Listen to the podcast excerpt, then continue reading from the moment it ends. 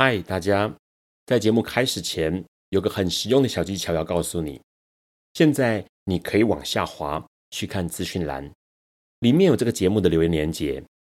如果你听完觉得超级喜欢的话，请直接五星评论加留言。然后呢，你可以透过抖内请我们喝一杯咖啡。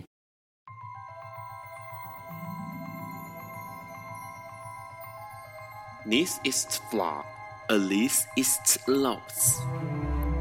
尼采说：“没有事实，只有诠释。”幸好在本瓜的世界里，问题永远比答案重要。今晚，让我们一起。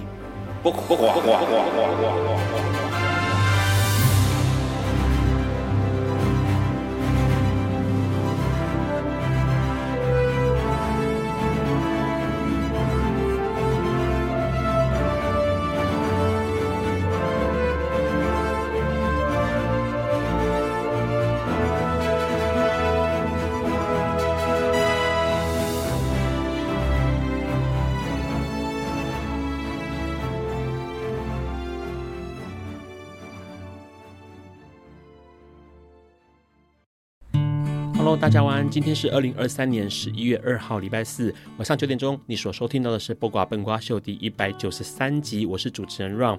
同志游行结束了，大家有没有享受到这一年的二零二三年同志游行呢？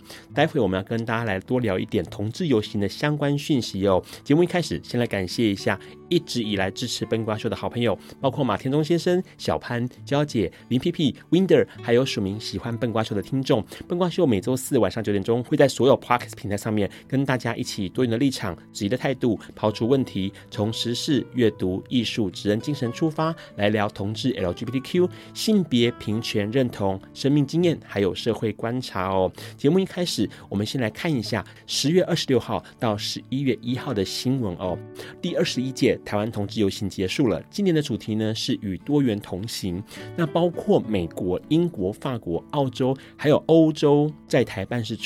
都有来响应这场游行哦，海内外加起来总共有十五万三千人参加，哇，这是相当多的人数哦。那除了这个之外，还有几个政党都有派人来参加，包括民进党、国民党青年部、时代力量、台湾绿党、台湾激进党，还有台联党以及欧巴桑联盟，总共有七个政党报名团体参加。那很多人会问说，台湾的同志结婚已经合法了，为什么还要同志游行哦？其实同志的议题。不只是只有同性婚姻而已哦，可能还有很多是我们还没有想到，或者是还没有做到的哦。比如说 HIV 感染者的权益，或者是移工，或者是原住民，或者是人工生殖法，这些都等待我们用更多的声音来让社会更有感觉，或是更去了解这些议题哦。那当然呢，今年的游行呢，最大最大的亮点就是因为巴黎副市长来台湾一起参加游行哦。巴黎副市长呢，他来台湾参加游行，同时他说了一件事情，他说台湾是亚洲第一个通过承认同性婚姻合法的地方，这是一个典范哦。因为很多地方其实，在全世界还有超过七十个国家的同性恋者是要处以刑罚的哦。那这些人，哎，很奇怪，与生俱来的性倾向却要遭到判刑，这件事情让巴黎的副市长觉得很难过。他认为呢，为了要争取这些人的权益呢，起身。奋斗是非常非常重要的哦。那其实台湾在亚洲算是创下一个典范。那现在泰国也正在草拟同婚草案哦，相信很快泰国也可以跟上脚步，让同性婚姻可以合法哦。这次的同志游行，除了巴黎副市长之外，还有一个政治人物也是大家特别关心提到的，就是我们民主进步党的党主席，也就是总统参选人赖清德。这是他首次参加台湾同志游行，过去。其实有些人说，哎，他二零一六年到二零二二年呢，这七次的游行赖清德都没有参加，这次反而出现了，是不是因为要选举的关系啊？那当然也有人就提到了赖清德曾经在还是阁揆的二零一七年的时候呢，他在电视媒体上面就提到一件事情，他说，呃，艾滋病的主要来源不是因为针筒注射，而是因为男男同性恋之间引起的哦。那这句话当然就有所谓的歧视了。因为病毒不管是 HIV 病毒，或者是感冒病毒，或者是任何的疾病，它都不会因为个人的性倾向或是个人的人格特质而去感染或是不感染哦。所以呢，赖清德他现在很努力在为他自己说错的话在努力洗白中哦。我们可以持续关心他未来是不是对于 LGBTQ 有更多哎想法或者是更好的一些作为哦。那除了这个消息之外呢，很多人都想说，为什么同志游行都总是要裸体或者是奇装异服？其实这一个讯息哦，从过去开始，在二零零三年有同志游行以来，就不断的被提问到。很多人会认为同志游行好像都是妖魔鬼怪，OK，或者是奇装异服的哦。其实对于很多人来说，同志游行这一天能够展现自己，或者是做一些平时做不到的自己，这个样貌是相当珍贵的时间哦。很多人会认为说，这个呃每一天都是压抑着、戴着面具的在过生活，因为毕竟可能是身份的关系，可能是因为性倾向的关系，所以呢，必须要披上一层外衣过生活。但是在同志游行这一天，就是希望大家能够，哎，你可以展现你自己，不管你想要做什么样的自己都可以。那除了这个消息，还有一件事情，当然台湾在做同志游行的同时呢，中国那边反而是对于 LGBTQ 越来越限制了。他们已经有连续两年不准许民间举办最大型的同志活动，也就是上海骄傲节。那中国呢？呃，这两年都是拒绝他们举办活动的。除了这个之外呢，北京当局也开始在做一件事情，就是呢，除了这种上海骄傲节这种 LGBTQ 相关的活动停止举办之外呢，之前我们有个新闻报道到了，北京同志中心也因为中国的因素呢宣布关闭。那现在来说，各省呢大型的游行也无法举办。不止如此哦，关于性别运动相关的人相关的团。体也会被政府当局特别关注到哦。那这些事情都是让大家知道说，中国那边的人权，尤其是 LGBTQ 人权大开倒车啊。特别是他们甚至连交应用软体也都被删除掉了。这些事情是值得我们关切的。那除了这个。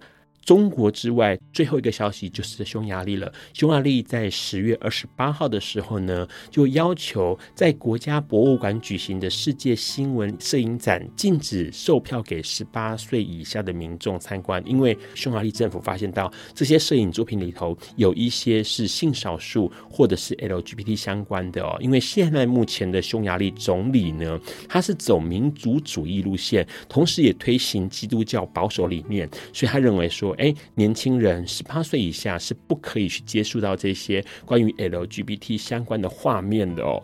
这些都看得出来，他们的民主或者是他们的人权，以及他们的 LGBTQ 相关的意识，都是在封闭而且逐渐倒退的。今天的节目邀请到我们的来宾，要来聊一件事，聊说音乐它如何跟残障者，如何跟疾病，如何跟病人串起一些关系。待会我们请我们的来宾多聊一点。在这个之前，我们先稍微休息一下。有一天，亚里斯多德在河边洗脚，他看了看身边的学生，将脚抽出水面，再踏入河中，说：“此水已非浅水。”另一位古希腊哲学家赫拉克利特也说：“人不能两次踏入同一条河中，因为无论是这条河或这个人，都已经不同，就如同历史上的今天。”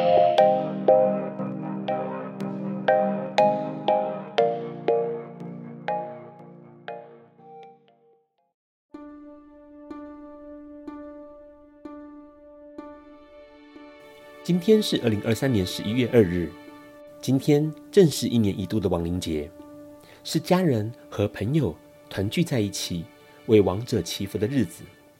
在墨西哥，亡灵节是一个重要的节日。由于亡灵节的庆祝活动并非只在十一月二日这天发生，而是从十月三十一日到十一月二日，连续数日举办。其中跨越了天主教的十一月一日万圣节，以及十一月二日的万灵节，因此很多人将墨西哥亡灵节与天主教的万圣节、万灵节弄混。先说说天主教万圣节与万灵节这两个节日。十一月是天主教的炼灵月，天主教徒会为炼狱中的亡灵祈祷、奉献和赎罪，让其灵魂得以净化，进入永生。据说这么做也可以为信徒自身累积功德。而十一月一日是炼灵月的第一天，天主教便以圣者的名义，包括所有忠诚的圣者、殉道者为名，将这一日定名为万圣节或诸圣节，用来庆祝所有被列入或者未被列入圣品的圣人赞礼。而万圣节隔天，则是用来纪念和追思亡者的万灵节，或称诸灵节，或是追思亡者节。在十四纪的时候，法国本笃会会士习惯在十一月一日晚课为亡者诵经，并将隔日定为追思亡者的日子，希望教友们为已经亡故的灵魂祈祷，祈求他们早登天国。虽然天主教的万灵节与墨西哥亡灵节都与亡者有关，但亡灵节的起源却与天主教甚至是任何宗教都毫无关系。墨西哥亡灵节的由来必须从数千年前说起。千年前的南美洲民族，包括阿兹特克、托特克以及其他瓦纳民族文化认为，人的生命就像周期一样，死亡只是众多周期中的其中一段。所以，过世的亲人和朋友，他们的回忆或灵魂是依然存在的。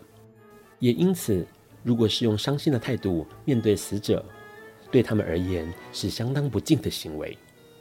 因为墨西哥人坚信，死亡不曾将家族分离，离开的人年年都会回来一次。墨西哥的传统文化历经千年后，保留古民族对于死亡的处置泰然，更结合西班牙殖民前的宗教仪式，以及天主教的万圣节、万灵节，形成如今规模盛大而且温馨热闹的墨西哥亡灵节。并在二零零八年被联合国教科文组织列为人类无形文化资产。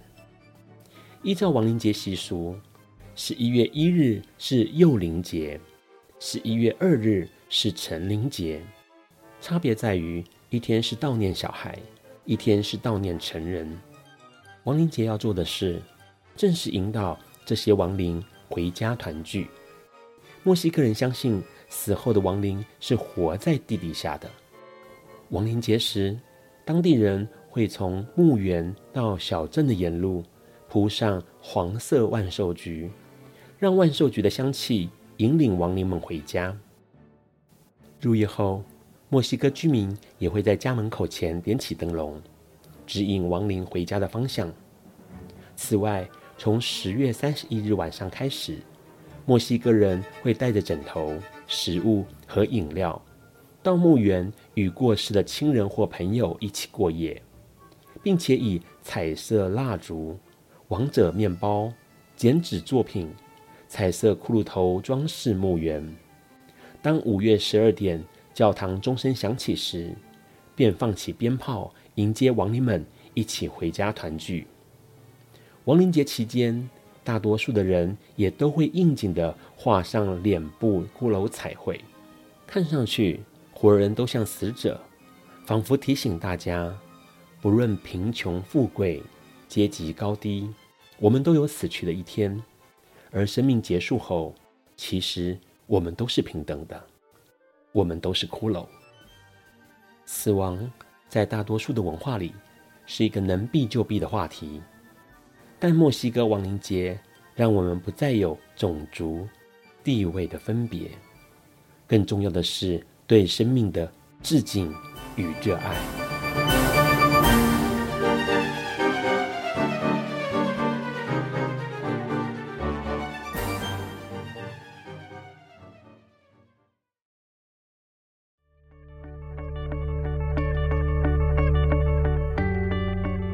今天是昨天的明天。是明天的昨天，今天可以是去年的今天、前年的今天，甚至是历史上的今天。但今天不会重来。你今天过得如何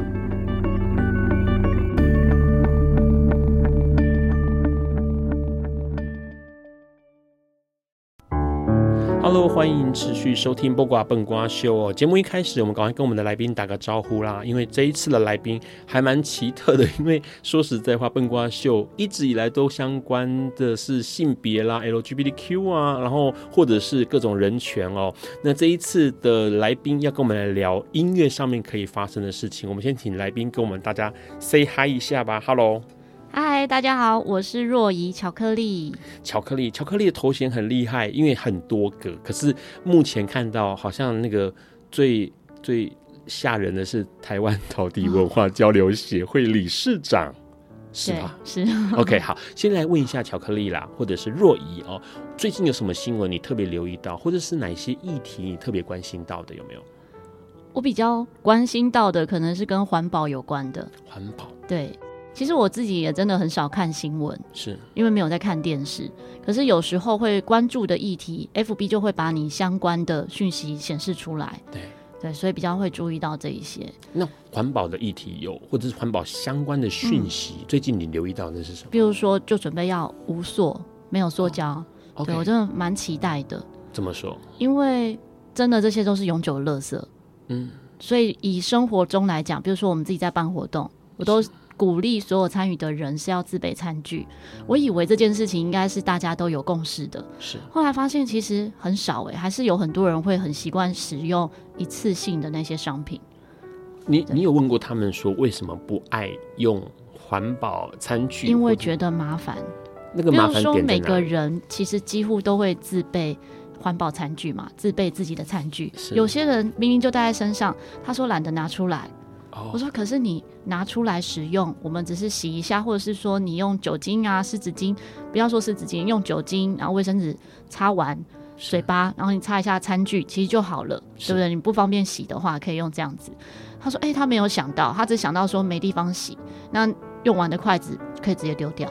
他他的是他是指说吃完了没地方可以洗，嗯，可是吃也许有一餐，那下一餐就带回家就可以洗掉。对啊。”我觉得有时候我们是麻烦自己一点点，OK，可是你会让地球很轻松，是。但多数人可能没有想到，也不能说多数人啊，就有一部分的人可能没有想到这个部分，OK，他只想到说现在方便就好。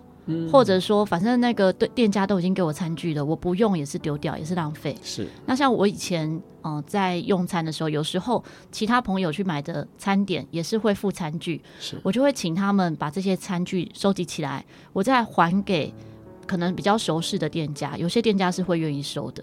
你说像塑胶汤匙，对，或者是竹筷子，没错，嗯嗯，有些店家其实他会知道说，啊，反正是干净的，然后我们也不是弄得脏脏的那一种，他还是会收。是，那像除了环保餐具之外，呃，巧克力应该也会随身携带环保杯、自备环保杯之类的吧？对。对你来说，应该这已经是习以为常了。对，是习惯。OK OK，而且现在，而且有时候至少会带两个环保杯，因为一个喝咖啡，一个喝水。哦，对，因为有时候变成是你有可能需要喝水，但是你的那个杯子里还装着咖啡的话，嗯、没错。OK，所以你通常都会带两个杯杯子，然后有可能是不同的饮料的时候可以使用。对，因为现在政府好像越来越在意这件事情嘛。嗯、其实现在很方便呢，就像有时候我们去某些店家喝咖啡，是。你可以用它的循环杯，是对。那像现在连便利商店都有鼓励使用循环杯，是。而且呃，印象待会会聊到跟巧克力哦，Ron 跟巧克力呃认识的那一个一个早餐的呃聚会哦。那在那一次印 Ron 印象很深刻是那时候，因为 Ron 其实很少去这个呃。知名大品牌美美商的大品牌咖啡连锁店哦，嗯，然后那一次呢，因为在那边聚餐，然后巧克力就直接说，哎，好像可以点餐的时候就直接跟呃在在点单上面就注明说我是要使用环保杯，对，没错，然后他就可以直接折抵，然后是使用环保杯这样，对，他会先预扣那个杯子的钱.那你还的时候他就会还你钱的，他就会还那个点数回去，哦，对，所以也是，可是。呃，Ron 其实一直很纳闷，因为其实有一些企业之前就已经有蛮环保的举动，嗯，可是近年来好像变得没有。刚刚以那个美式连锁超大的咖啡品牌来说，他们以前是有室内杯的，就是内用杯的马克杯，嗯，后来就变成全部都纸杯。我觉得这个可能跟杯子大小有关系。像我们最近又去另外一个品牌的咖啡店，是就发现说它是有内用杯的，但是现在有些人会喝大杯或特大杯.特大杯的这个 size 它就没有内用杯，就务势必要用到那个纸杯了。OK，嗯，所以可能有些 size 有，有些 size 没有。嗯，但是。整个环境来说，像政府啦，或者是很多企业啦，都开始配合响应这一些有趣的，或者是更爱护地球的方法。嗯、因为像 Ron 很喜欢买这个便利商店的寄杯，嗯，然后它就很有趣，因为你就是买了大量的咖啡就便宜之外，你之后领杯子的时候可以折五块，对。然后呢，它折五块就是就退退回五块给你，对对对。那假设你原本一杯咖啡，因为你买大量，可能一杯就只需要二十块。或是二十五块，或是二十五块，或二十二块，我记得就是低于三十。那你真的买超大量？对，低于三十，然后又再扣那个五块钱，嗯、就觉得很很赚，没错，很赚呢。对啊，其实真的现在啊，你只要是环保，你可能会觉得麻烦一点点，但实际上养成习惯之后，一点都不麻烦。嗯、再来，有的人可能习惯用一些塑胶餐具，是，其实他就没有吃出来会有一个味道。有时候你可能吃热食还是什么，竹筷子有竹筷子的味道，哦、塑胶餐具有塑胶餐具的味道。嗯、然后我也曾经遇过有朋友，他让小朋友咬那个塑胶餐具，结果少了一块，要吃下去。对，那如果他今天是用真自己的餐具，可能可以减少这样的状况。OK，或者是像刚刚巧克力若仪刚好提到，它杯子可以带两个。如果你今天出门在外一整天，可能会遇到两餐的话，其实你可以带两副环保餐具啊。对不对？我自己都会带两副以上。OK，就是借别人用。这是巧克力很在意的议题，就是跟环保有关系。那这个之外呢，他还有在意的一件事情是跟音乐有关系的。待会儿嘛，请我们巧克力来跟我们聊一聊关于音乐、关于陶笛这件事情。我们先稍微休息一下。you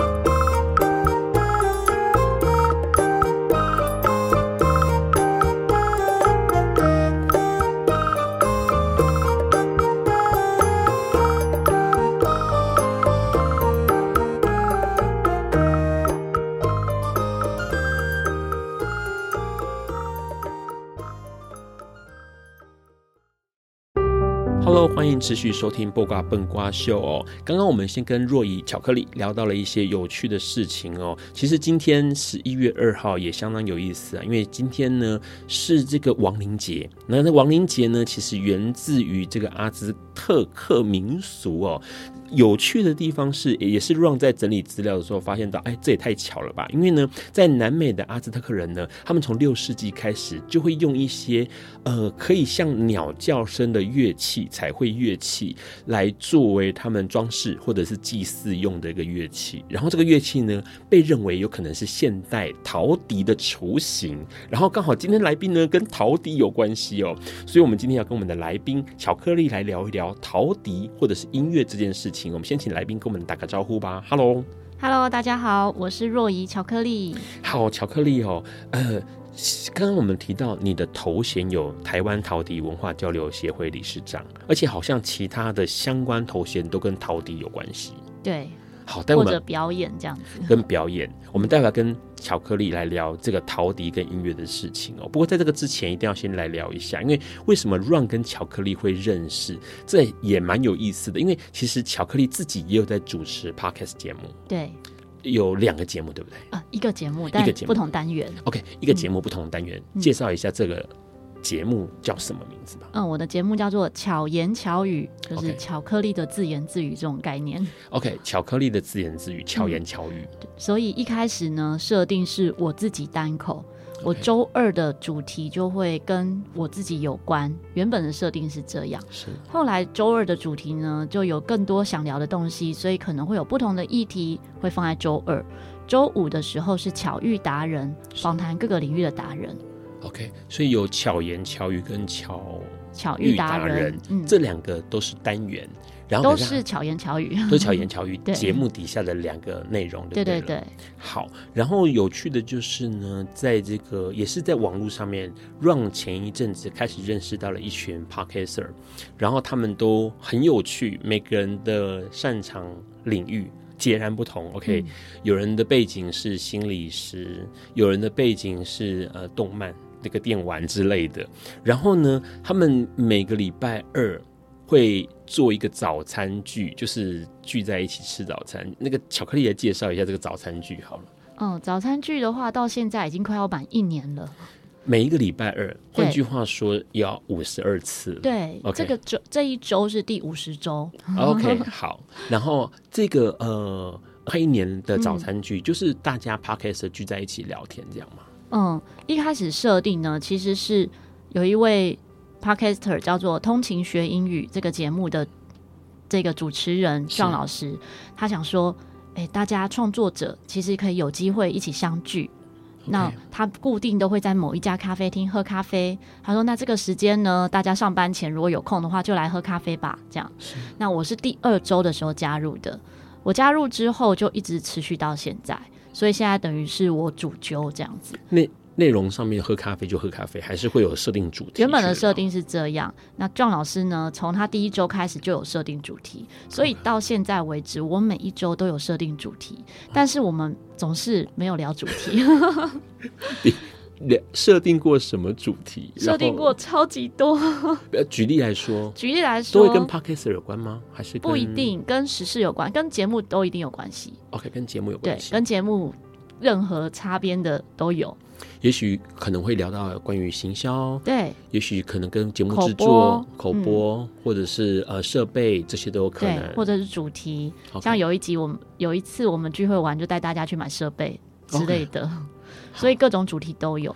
那有时候会是在我们有一个早餐群嘛，这个早餐群组呢就有一百多位 Podcaster。我们在早餐群中提出我们要聊的主题之后，其实大家就开始讨论了。OK，所以我有时候觉得这也很有趣，因为就开始激荡。像前几周有一次讲到比赛，是是因为刚好有一个嗯、呃、Podcaster 的一个录音的比赛，那大家觉得那个赛制没有很公平，或者是不吸引人。嗯那我就说好，那我们就我的主题就设成什么样的比赛会吸引你参加？好，那一次的早餐剧的主题就变成是什么样的比赛会吸引你参加？嗯、对，OK。然后大家就开始讨论嘛。我们之中呢，有一位 Podcaster 是常常专门他的专业就在办比赛，他特别请假来参与，哦，然后跟我们分享。是，所以大家也收获很多。OK，好，听起来。呃，是一个还蛮有大家互相学习，嗯，然后可以获得蛮多新讯息的一个早餐聚会。对，OK，也因为大家会愿意给予，是，所以也会愿意，嗯、呃，应该说大家在这里可能有得到东西，所以有很多 Podcast 是主动想分享的。OK。对，我觉得这一个循环很好，我自己也很感动。OK，所以呃，不一定。刚刚你提到说早餐聚里面有一百多个 Podcaster，可是不是每次都一百多个人都出现吧？嗯、对，对我就是自由参加。对，自由参加。我就跟大家说，反正我周二的早上八点半到十二点，我都会在这里。那你任何时间想来，哪一周想来都可以，就不用有压力。因为如果是一个固定的聚会。那你心里有一个压力，说啊，我想去，但我又不能去，那就会无形中产生一种好像我跟你答应好了，但我不能去，那我下次不要去，或者我以后不要去好了。可是没有任何报名的这样的规定，所以大家想来就来，是，反而变成有一些固定的伙伴是持续每周都会来。OK，所以我们现在大概平均每周都有十几位，十位或十几位这样子。好，那 Ron 就是在这个早餐剧里面认识了巧克力，然后知道巧克力有这个节目，包括巧言巧语这个节目。除此之外，还因此知道了说他好像也在吹陶笛。对，OK，呃，很多人其实这样说，对于陶笛是完全陌生的。嗯，但是好像又可以描述说陶笛的声音大概是长什么样子。嗯，应该多少都有听过。对，这是一个蛮神奇的乐器。嗯，好。呃，巧克力自己玩陶笛是什么样的一个因缘机会开始接触陶笛这个乐器？我从小就学音乐，就是弹钢琴，oh. 嗯，然后就先是钢琴老师，那我自己接触到陶笛之前是很喜欢直笛，但是直笛它比较长嘛，然后也比较不方便随身携带。在我高中左右接触到陶笛的时候，我就觉得哇，真的太喜欢这个乐器了，因为很小巧，很好携带，随时都可以带在身上，然后走到哪里都有音乐，是这样开始接触。OK，那开始教，为什么不是口风琴？口琴 就是那个应该是可能我自己比较喜欢吹奏类乐器，觉得那音色是不一样的。嗯嗯嗯，对，因为口琴的音色跟陶笛的音色其实不太一样，陶笛的音色会更温暖一些。对，嗯，那我就很喜欢这样子的声音。然后它也很像口哨，我觉得它更接近人声。是，所以就很喜欢陶笛这个乐器。这是国中的时候开始接触陶笛，高中高中开始接触陶笛，嗯，然后就喜欢上这个乐器。对，然后就开始呃，你有去学吗？还是没有？那个时候没有人在教。对，所以我先开始其实是就开始教学了，就开始。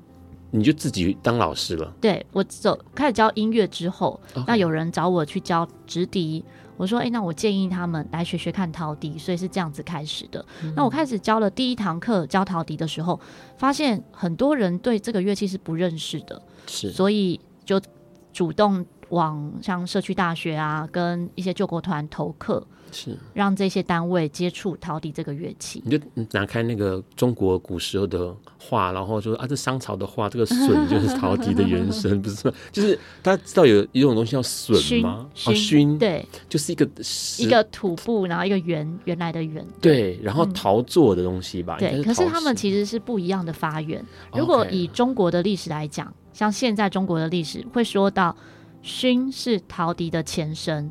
可是埙呢，它没有气孔，哦、oh.，就是以发音来讲，我们所谓的气孔就有点像是哨子，大家有吹过哨子吗？哨子有一个吹嘴，它后面还有一个气孔，你如果把气孔堵住的话，就不会有声音。对，哦、呃，那陶笛是有这个气孔的，嗯，可是埙是没有的，所以以结构来说，它们两个结构是完全不一样。OK，呃，两个都有那个指法这件事情嘛？对，都有指法，就是，然后也都有吹嘴。差别只在于气孔，okay. 这个设计。好，可是呃，陶笛那时候变成说，有些人想要学直笛，你就可以推荐他去学陶陶笛。嗯，然后可是陶笛它有没有一些难度在？比如说它的嘴型要怎么样，嗯，或者是没有？它是一个易学难精的乐器，非常容易上手。嗯，像我曾经有教过一个班，他们是那个 APEC 小组。是，他们就准备要出国有国际交流的时候，他们这一群的伙伴呢，要一起吹陶笛，就外交部的这一群伙伴要吹陶笛。是，可是他们一开始呢，也是查到了资料，以为陶笛是台湾的乐器。还好在第一堂课的时候，我就跟他们分享，陶笛是意大利人发明的。是，他们才知道哦，原来是意大利。还好没有出国表演的时候说这是台湾的这样子。是，那他们也是一堂课的时间学会一首歌。然后以那一首歌来表演，对，所以如果要做到这件事情是没有问题的。但如果你希望它是一个长期学习陪伴你的乐器之一，也非常适合。我们等于是透过陶笛来学音乐，而不是只教吹陶笛这件事情。所以我最久的学生，同一个班级就团体班来说的话，最久的学生他们就学了十七年。十七年学一个陶笛，没错，会不会太久了？没有，因为。大家可能想到的只是一些儿歌、简单的乐曲.可是以陶笛来讲的话，它除了独奏，可能吹一些流行歌曲、儿歌之外，它可以演奏古典曲，就像我们在学长笛啊，嗯、或是其他的乐器，像钢琴一样。因为早期在教陶笛的时候，我原本是教钢琴嘛，很多人就会觉得说，啊，你好好的钢琴不教，干嘛要去教陶笛？这条路走不久啦，大家可能学个两三个月就不学啦、啊。哦，你如果教钢琴的话，每个人都可以学个十几年这样子。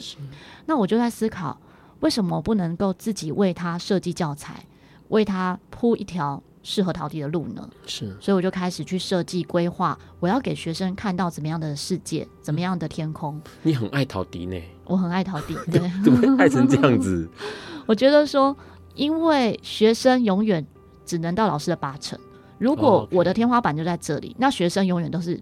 学到很少，所以我要不断的进步成长，学生才能够看到更多。是，那除了独奏之外，或者是独奏的技巧之外，还可以练习到合奏。是，合奏，然后变成乐团。那乐团在合奏过程中就会跟乐理有关。然后对对，然后再来也会学习到可能创作之类的。OK，好，所以其实陶笛就像刚刚巧克力若仪说的，陶笛是一个易学难精的乐器，它跟直笛很像一样，嗯、就是人人都可以上手，对，嘴型啊什么的都没什么问题，反正你就是吹气就有声音了。对，但是问题是你要吹得好，或者是可以达到合奏哦、呃，大家一起。共同演奏的情况，可能就有一些难度。嗯，呃，若仪自己也创了蛮多跟陶笛有关的乐团。我们待会要跟若仪来聊一下，他创了这些乐团之后，这些乐团在做些什么事情？因为有些事情，哎、看起来真的还蛮厉害的，而且好像还改变了某些人的某些想法。我们先稍微休息一下，待会再回来。爱因斯坦说：“这世界。”不会被那些作恶多端的人毁灭，而是冷眼旁观、选择缄默的人。苏格拉底说：“世界上最快乐的事，莫过于为理想而奋斗。”今晚，谁来跟我们说悄悄话？明明人人悄悄话。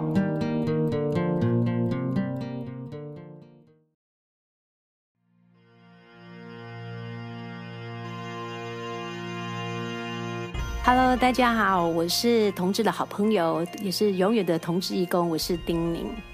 恐惧这个东西呢，基本上是如影随形的，在我们生命的每一个阶段，甚至有时候是时时刻刻。面对一个恐惧这样子的一个能量，很多人选择的方法就是把它挡在外面，或是用棉被把它盖住，当做没有看到。但是这些东西还是存在呀。那它只会让你越来越不舒服，然后越来越害怕。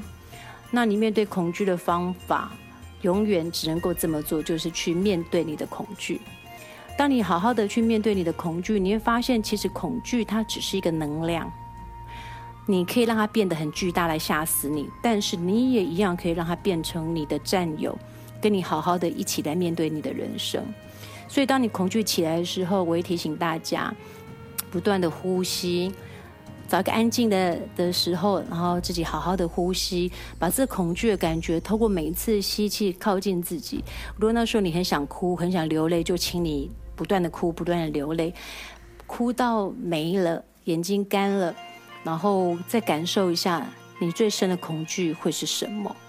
当你了解你最深的恐惧是什么，你就可以选择你要不要继续恐惧下去。你所恐惧的。你所逃避的将如影随形，你所面对的必将消失。祝福大家，我是丁宁。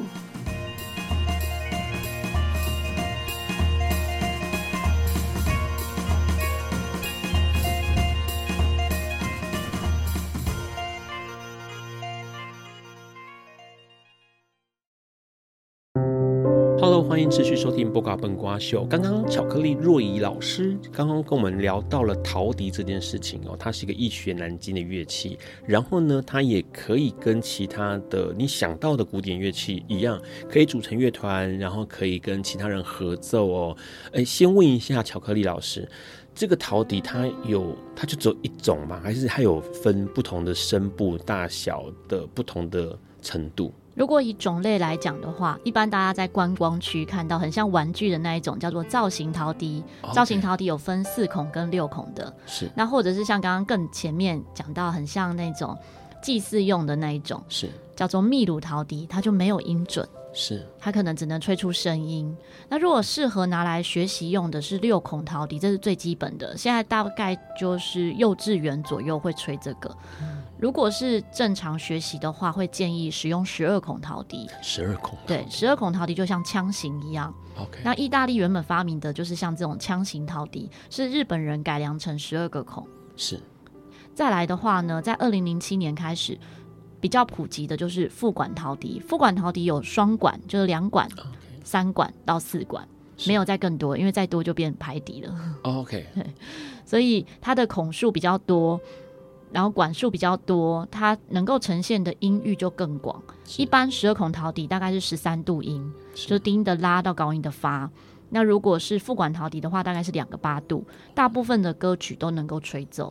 哇！然后除了这种种类，除了这种种类差别之外呢，还有一个就是不同的调性。OK，基本的调性是 C、F、G 三种调性，然后大小也不一样，越小的声音就越高，越大声音越低。那通常以乐团合奏来说的话，会从一 C 到十 C，一 C、二 G、三 F、四 C、五 G、六 F、七 C、八 G、九 F、十 C，是一共会有十把套笛，然后也会有更大的、更低音的，会需要用一个架子架着来吹奏的，就是十三 C。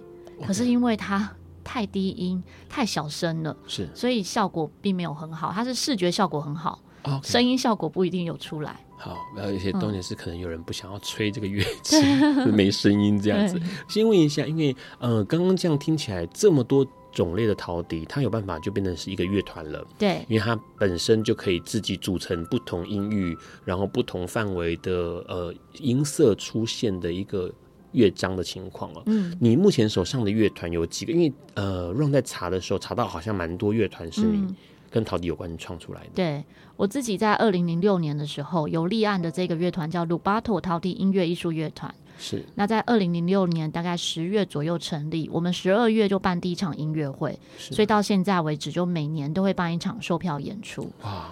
那这个是台北市立案的乐团。是。再来呢，我呃会固定跟我一起到医院演出的这个是巧乐团。是。巧乐团是在二零一零年的时候，原本是我受邀到台大医院、台大儿童医院跟小朋友们分享音乐。是，那有一位吉他手，呃，阿强老师，他就跟我说：“哎，我们两个一起开始。第一周的时候呢，就是只有我们两个；第二周呢，就聚集了其他乐手，想说一起加入。嗯、所以曾经加入过的乐手有吉他、钢琴、鼓、二胡。”啊，不同类型的乐器，还有小提琴都有，哦、西方、东方的乐器都有。都有嗯，然后我们就会为了呃呈现的音乐团练，然后再把音乐分享给小朋友。因为每周都去演出一个小时，原本是两点到三点这样，每周都在台大医院演演出一个小时。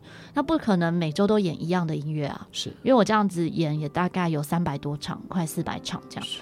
如果每周都演一样音乐，听到就会很腻，所以我们每周其实几乎都演不一样的，嗯，不一样的乐曲，不一样的风格。是。然后先是在台大儿童医院，后来呢，台大医院东址也邀请我们去，还有台大医院西西址，西址是旧大楼，然后东址跟喜盛中心是到呃马街医院，所以有几次是一天演四场。就是四个小时，十二点一场，一点一场，两点一场，然后再到马街医院这样子。OK，因为这件事情让 Ron 非常非常感兴趣哦，因为呃，曾经住过医院的人，或者是陪这个呃家里的病人去过医院的人都注意到说，哎，医院有些空间它可能会有放置钢琴，嗯，或者是一个空间就可能就有音乐。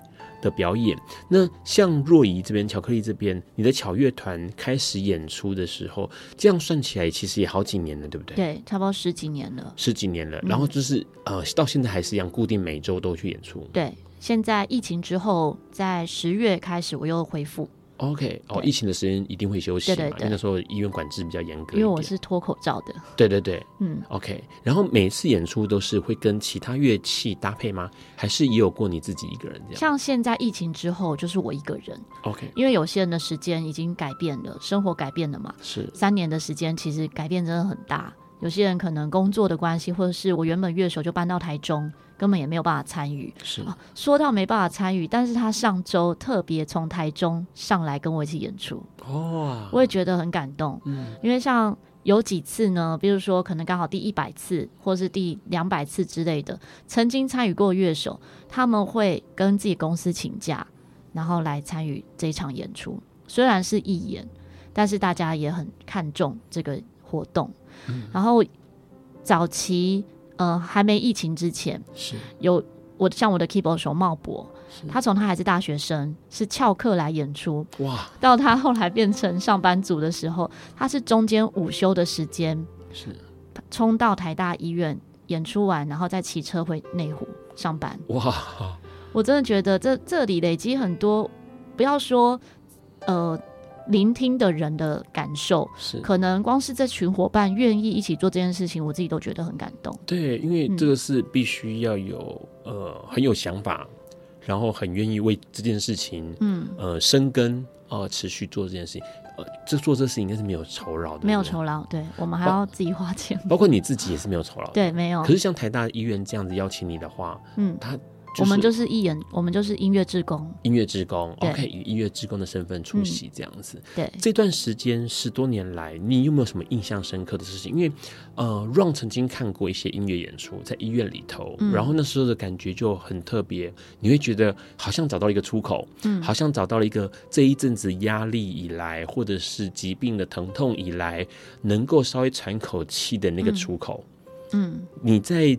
十多年来演出的经验里头，有没有什么样让你印象深刻？我觉得每一周都有不同的感受，所以我自己粉砖其实有记录着每一次。是每一次的演出完，我可能会用一张照片、几张照片，然后写当下的感受。因为有时候会有一些当下发生的事情，我就会写在上面。我就讲一个上礼拜发生的。OK，上礼拜的时候，因为有同时两场，就是台大医院东址跟。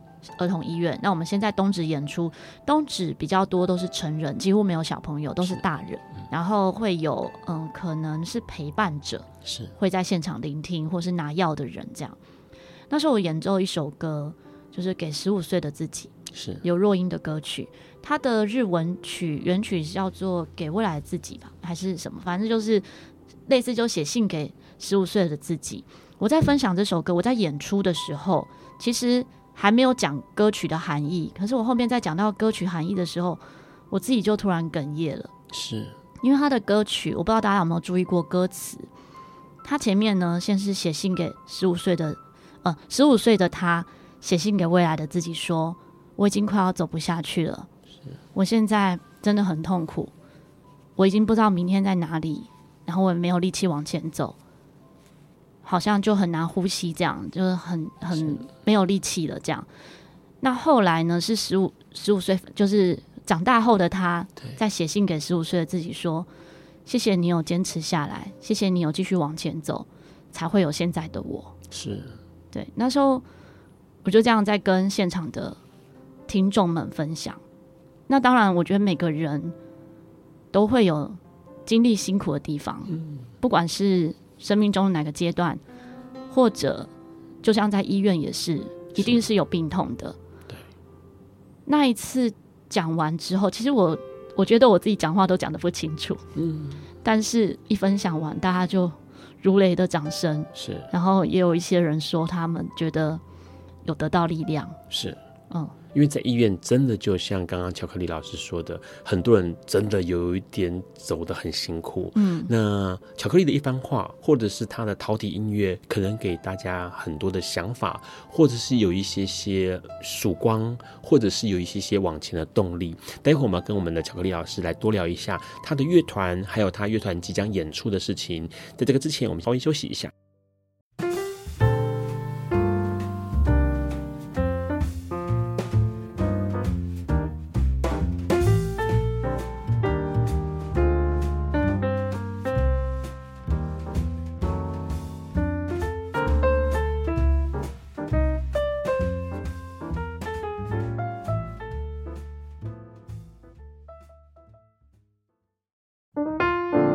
欢迎持续收听《播瓜笨瓜秀》。刚刚巧克力老师跟我们分享了他的巧乐团在医院演出的事情哦。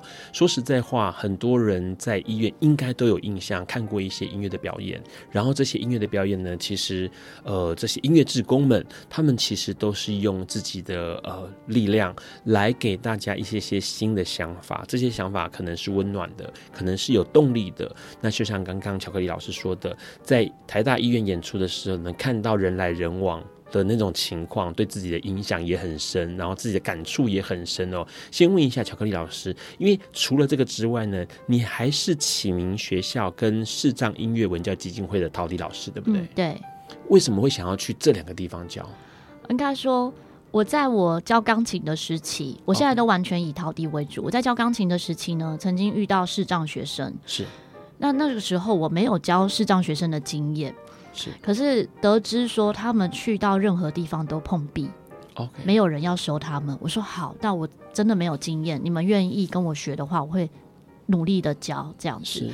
那我就非常思考很多面向啊，然后怎么样可以帮助他学习？因为他那时候跟我学 keyboard，学 keyboard 比学陶笛还要困难。对，因为 keyboard 会有操作的问题，就好比操作电脑一样，所以每一个步骤我都是画图下来，让他妈妈可以看得懂，然后妈妈可以陪伴他去练习。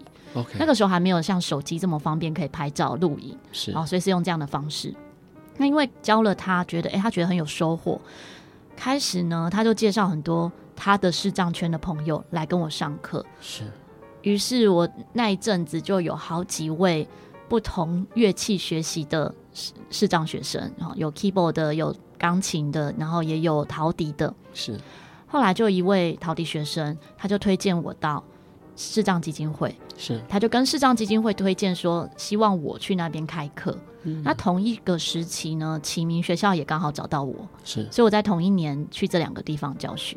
好，呃，因为视障教学它跟明眼人不一样，它、嗯、一定有很高的难度，对于操作啦，或者对于呃怎么样使用这些乐器啊、嗯，你的经验是什么样的情况？我觉得没有所谓的难度，只要一个关键就是耐心。OK，嗯，对，因为我也遇过其他县市的老师是。询问我要怎么去教弱势的孩子，或者是视障的学生们。对，那那时候也是因为疫情期间嘛，就用电话的方式跟他分享可以怎么样教学。是，我觉得只要有心，其实都没有问题。先不要局限自己，不管是视障学生自己不要局限自己，老师也不要局限自己。如果你先局限了，其实都是把自己的门关起来。嗯，那因为我是开放的，我也希望可以帮助他们，就会找到方法。OK OK。嗯在这些学生里头，到目前来说，你还是启明学校跟这个视障文教基金会的老师嘛？对。有没有什么样的学生，或者是怎么样的教学经验，让你印象很深刻的？以启明的孩子来说，跟视障基金会的组成其实就不太一样。对。启明的孩子在十几年前比较多是单纯市长.以现在来讲是多元的障碍，不是只有视力障碍，可能有一些是智能障碍。肢体障碍就不同状况的障碍，像最近遇到比较多，还有听力障碍，所以他是看不见也听不见，哇，非常的辛苦。我曾经教有一个学生，他原本只是重听，是，后来有一个学期他就不见了，然后我想说，哎，他怎么就没来上课？才发现他变全聋，OK，所以他没有办法来上音乐课。在一个学期的时候，哎，他装了电子电子耳。是，所以可以用共振的方式听到声音，可是他听到的那个声音跟我们一般人听到的音乐声音都不一样，所以他为了装那电子耳之后，他还要去上电子耳的课程，是去辨识那个声音频率是什么。然后我们在吹陶笛的时候，其实对他来讲很痛苦，因为那声音是放大的。OK，他妈妈是不期望他来学陶笛，是因为觉得说他已经听不见了，那为什么要去上这样的课呢？就对，觉得对他没有帮助。他妈妈是希望他去学一些比较未来工作有帮助的，的对其他的、嗯、其他的社团这样子，比如说按摩啊，或是其他的。是，可是他就很喜欢，他就很希望可以学习，所以他真的遇到的克服这些困难的这些力气，比一般视障学生还要更多。是我们一般视障学生只是需要反复背谱而已。他不只是要反复背谱，他要去辨认他现在听到的这个声音是我们说的都，因为他听到的音乐已经不是我们所谓的音乐，我也不知道他听到的会是怎样的音乐。是，对，那我就教他说用共振，用手的感受，用身体的感受去感受那个音乐。OK，可是你这样子，因为他听不到，所以你跟他沟通的时候得要用写字。他装电子耳之后可以，也不能写字，哦，因为他看不到啊。哦，对对对，对。有时候沟通他也听不太清楚的时候，会透过同学帮我点字。点字告诉他，嗯，对，就变成像他中间有一个学期听不见也看不见的时候，是。老师跟他的沟通方式就是靠同学们点字的翻译，是，对，哇，其实真的很辛苦，但是很有意思的是说，嗯、呃，我们好像从里面看到了没有不可能，嗯，然后也希望在打开心胸的同时，能够让自己的生命有一些些往前的呃可能性，对，对，因为。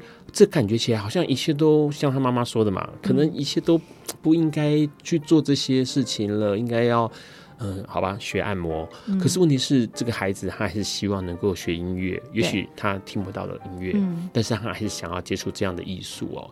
这一次呢，巧克力来到笨瓜秀是要跟我们大家聊在二零二三年的鲁巴头的陶笛音乐会。我们来聊这个音乐会，好，这音乐会看起来很蛮厉害的，因为好像不只有陶笛，对不对？对，嗯，这音乐的组成，我们主要的团员其实就是陶笛，是，但是我们每年呢也会跟 L O A M。是，它是一个 A C G 动漫音乐的乐团，室内乐团一起合作，所以也会加上呃小提琴、钢琴、鼓这些乐器来一起合奏。嗯、是，然后这一次是在呃每年十二月一定会举办一次音乐会嘛，然后这次的主题叫做呃鲁巴头映画馆，嗯，就是像看电影的，感觉。嗯、OK，为什么取这个名字？因为我们这次的音乐主题多数都是跟电影啊、动画这些相关的，OK，所以会是大家比较耳熟能详的音乐。那也有一些是古典曲。嗯、好，时间会在十二月十二月九号礼拜六，泸州工学社的音乐厅会有这样的一个音乐会呈现哦。嗯、你们这次有没有希望说大家来参加这一个鲁巴头映画馆这个音乐会，有什么样的感受没有？其实我觉得不要设限，因为有时候有些人会觉得、嗯、啊，陶笛就那样嘛，啊，Okay. 或者是说哦，我听过陶笛啊，可能大部分接触到都是独奏的，是比较少听到合奏。那也有遇到有些朋友说，哦，没有再去音乐厅的啦，是、啊，就是我不知道听不听得懂啊，或者是我可能会睡着啊之类的。我觉得其实都没有关系。就算你睡着也没有关系，因为那也是一种放松。是，那至少你接受了，或者是你尝试看看，来听听看，可能你会有不同感受。因为我们有遇过听众说他是陪朋友来的，结果他就爱上了。他觉得说哇，没有想到陶笛可以有这样子震撼的感受。嗯，因为很多把陶笛一起合奏的时候，那一种温暖，而且是没有透过麦克风的呈现.其实是跟你。听到可能 YouTube 影片上面或电视上面看到，其实不一样的。OK，好，听起来很有意思。因为刚刚一开始的时候，巧克力老师有说到说陶迪。是很接近人声的一种乐器。嗯，换句话说，你有可能在音乐会里面听起来的感觉，就像很多人在合唱。嗯，或者是呢，它跟其他乐器一起呈现出像刚刚提到的映画馆有电影的效果，会有看到画面的，或者是熟悉的电影或者熟悉的戏剧哦。最后面想要问一下巧克力老师，呃，这样听起来，陶笛在目前来说应该算是。大家蛮熟悉的乐器了吧？不会像以前早期这么的，呃，少人在在教学或者少人在接触的，对，不对？现在应该多数台湾人都知道什么是陶笛。那如果想要学陶笛的话，嗯、可以往哪个方向去？比如说去哪里买乐器啦，哦、或者是哪里学？其实现在有很多管道可以买到陶笛。那像以呃课教材来讲的话，我有出一本教材叫做《陶笛完全入门二十四课》。OK。也可以透过这样这样的教材自学，然后我也有在网络授课，是。就是以影片的方式教学。其实真的是拜疫情所赐，是。因为早期我都是以团体班为主，对，都是教团体课或个别课这样子。在二零二零年的时候呢，就因为疫情嘛，不能够见面，不能够脱口罩，所以我所有的课全部转成影片授课。然后这一群转成影片授课的学生就回不去了，是他们觉得太方便了。对，影片可以重复观看。是，然后也因为这样，我的学生就遍及全台。本来是以台北为主，偶尔会有像苗栗啊、台中或花莲上来的学生。哦，最远有从台南每周上来上课。是，但是现在呢，完全不用被距离限制。对，然后也有现在就也有国外的学生，嗯、像日嗯。呃香港的学生就固定现在每周上课的，还有香港的学生这样子。OK，好，所以呃，对于想要学习，哎，刚刚说了。易学难精哦，但是也许你学久了一点，可能可以精啊。但是很好入门上手的乐器就是陶笛的选择。那像刚刚巧克力老师说的，你有可能可以从网络上面，或者是找巧克力老师的教材来学习陶笛哦。这一次呢，其实呃邀请到巧克力老师有一个很有趣的想法，因为以前让在念书的时候就听老师们说过说，说如果对生命感到很无助或绝望的话呢，最好的解药就是学习音乐，因为音乐能够抚平心情，然后。它也可能改变生活的颜色。然后尤其像陶笛这种，它的音色是清脆明亮的，又容易上手。然后巧克力老师他用他陶笛打开了，也许是障碍者，也许是病人，每一个人之间的心窗哦，改变了颜色，改变了心情，也改变了生命的态度哦。最后面想要问问看大家，你在医院或者是非音乐演奏场合听过音乐吗？或者是说你听过陶笛演奏吗？那最后问问看大家，你有接触过任何口吹乐器吗？都欢迎留言跟大家还有让分享哦。今天非常开心能够邀请到巧克力老师，台湾陶笛文化交流协会理事长。哎呦，念得好顺哦！巧克力老师陈若仪来到笨瓜秀，谢谢你来。谢谢大家。下周礼拜四，十一月九号呢，会是一位香港的朋友，他是一位皮肤癌的病友哦。他从小就被医生说他活不久，那他经历了三岁、七岁、十一岁，一直到了他三十岁的时候，他帮自己办了一个告别式。这个告别式呢，同时也写成了一本书，叫《我的遗书》。没想到到现在过了十年之后，他还在写遗书。他是怎么样活下来的？那他遭受了多少异样的眼光？然后在这个世界上面，能够很坦然的接受自己。下个礼拜邀请他陈伟霖威廉来跟我们聊一聊。今天的节目就这边告个段落了，很开心彭瓜秀能够一直陪伴大家。我们下周四见，拜拜，爱你们哦！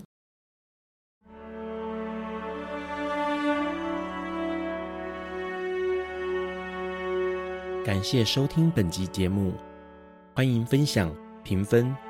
下载收藏，并从你习惯的 Podcast 平台订阅笨瓜秀。此外，你的热情抖内也是对笨瓜秀的最大肯定，让笨瓜秀在未来的日子里能继续陪伴大家。